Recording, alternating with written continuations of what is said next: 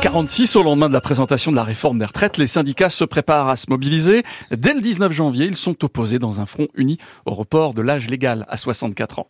On en parle ce matin avec notre invité responsable de la CFDT en Haute-Garonne, Hervé Ossel. Bonjour. Bonjour. Ce report de l'âge légal de départ à 64 ans, donc à l'horizon 2030. Donc ça va débuter à partir de septembre prochain.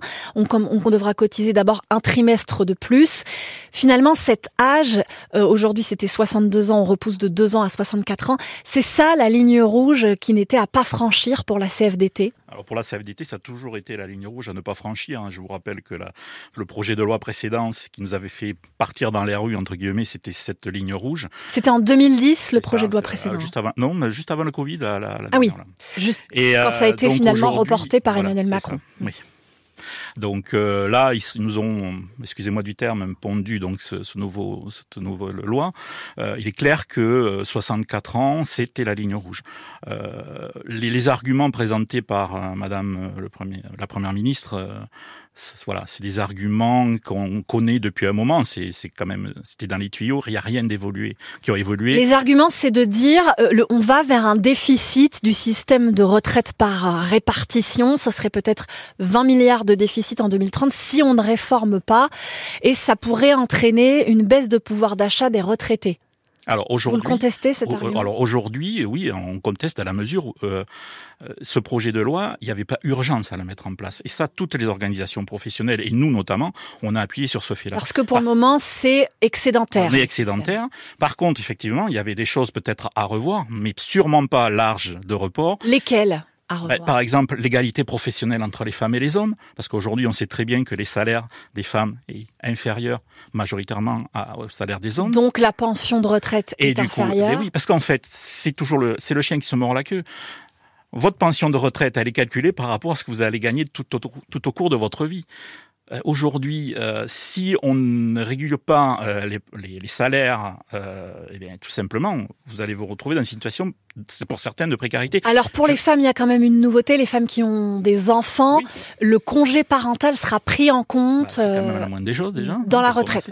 donc ça, c'est un point positif de la réforme. Alors ça, c'est peut-être un point positif, mais on sait très bien que les carrières chez les femmes, euh, et notamment dans certaines branches professionnelles, puisque on, nous, on a des retours de terrain. Moi, aujourd'hui, si je suis là, c'est parce que, et si la SAVDT, on est engagé dans ce conflit-là, c'est parce que aussi nos adhérents, puisqu'on est un syndicat d'adhérents avant tout, nous ont fait remonter des choses. Lesquelles? Bah, Par exemple, euh, les, nous avons des branches professionnelles, je pense aux branches euh, des métiers des services, ce qu'on appelle, vous savez, la, la première ligne, la fameuse première ligne Covid, là, hein, les gens qui travaillent dans les supermarchés. Les soignants, les, aides-soignants. Les, les aides ménagères, les femmes de ménage dans les sociétés, toutes ces personnes-là qui ont des revenus déjà très bas, ont souvent euh, un, des contrats de travail fractionnés. Donc ils n'ont pas, ils n'ont pas. Et vont devoir cotiser 43 ans. Alors 43 ans, ou 172 trimestres. Mm. Parce que vous pouvez être sur 43 ans de cotisation.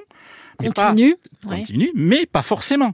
Donc ça veut dire que pour avoir, il vous faut vos 172 trimestres ou 43 années. Donc, ça repousse forcément l'âge de départ. Eh ben, ça peut repousser l'âge de départ, mais attention, euh, il faut, faut pas oublier une chose, c'est que ils nous ont parlé de pénibilité et aussi de des efforts qu'ils vont faire sur la pénibilité. Moi, j'entends ça.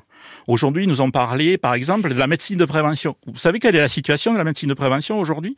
Moi, je vais vous parler d'un cas concret parce que moi, je suis très pragmatique. Je suis dans le concret. Oui, que les gens puissent voir la médecine du travail à un certain âge. Aujourd'hui, à la poste, par exemple, envisager un congé de reconversion professionnelle. Alors, oui, alors les congés, de... oui, alors faut, faut être réaliste quand même.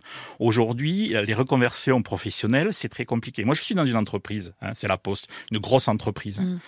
Euh, on a une grosse difficulté de recrutement des médecins de prévention. Parce que les médecins, eh ben oui, ils sont comme tout le monde, ils vont partir à la retraite et on recrute pas. Pourquoi? Parce que ça n'attire pas les jeunes médecins c'est très difficile. Même chose, c'est les infirmiers. Même chose, c'est les préventeurs, parce qu'ils nous parlent de prévention. Mais si vous avez personne pour travailler sur la prévention, comment on fait?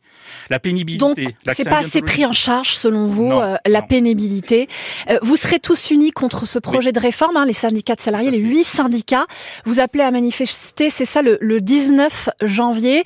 Vous espérez que que, que, que vous être suivi, qu'il y ait du monde dans la rue? Ah, il faut qu'il y ait du monde dans les rues dans les rues, puisque euh, ce sera des actions départementales. Vous savez qu'aujourd'hui, euh, euh, moi je suis représentant d'union départementale, mais ce sont les syndicats qui de toute façon mettront en action en déposant des préavis, et après nous ferons des manifestations. Et oui, nous voulons qu'il y ait du monde. Après, je connais la difficulté aujourd'hui pour les personnes de se mettre en grève, parce qu'effectivement, le pouvoir d'achat est en berne, c'est compliqué. Une journée de grève coûte. Il hein. faut, faut pas croire que quand on fait grève, c'est gratuit. Mais il y a que comme ça que vous pourrez. Il y a que comme ça qu'on se fait entendre. Si vous voulez, moi j'ai une phrase que j'aime beaucoup, que j'utilise souvent. Euh, on dit que je radote des fois d'ailleurs quand je l'utilise.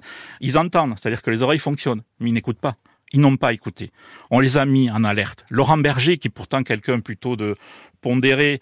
Euh, qui est le patron de la CFDT le patron, le patron de la CFDT, oui, pardon. C'est vrai qu'il est tellement connu, je pense que maintenant tout le monde le connaît. Euh, euh, il est très en colère très très en colère. Moi, je l'ai jamais vu comme ça, franchement. Et, nous, donc vous aussi. Merci beaucoup Hervé Ossel, vous êtes le représentant eh de la SFDT, donc en Haute-Garonne, euh, d'avoir été invité sur France Bleu Occitanie et sur France 3. Et on attend vos réactions. Les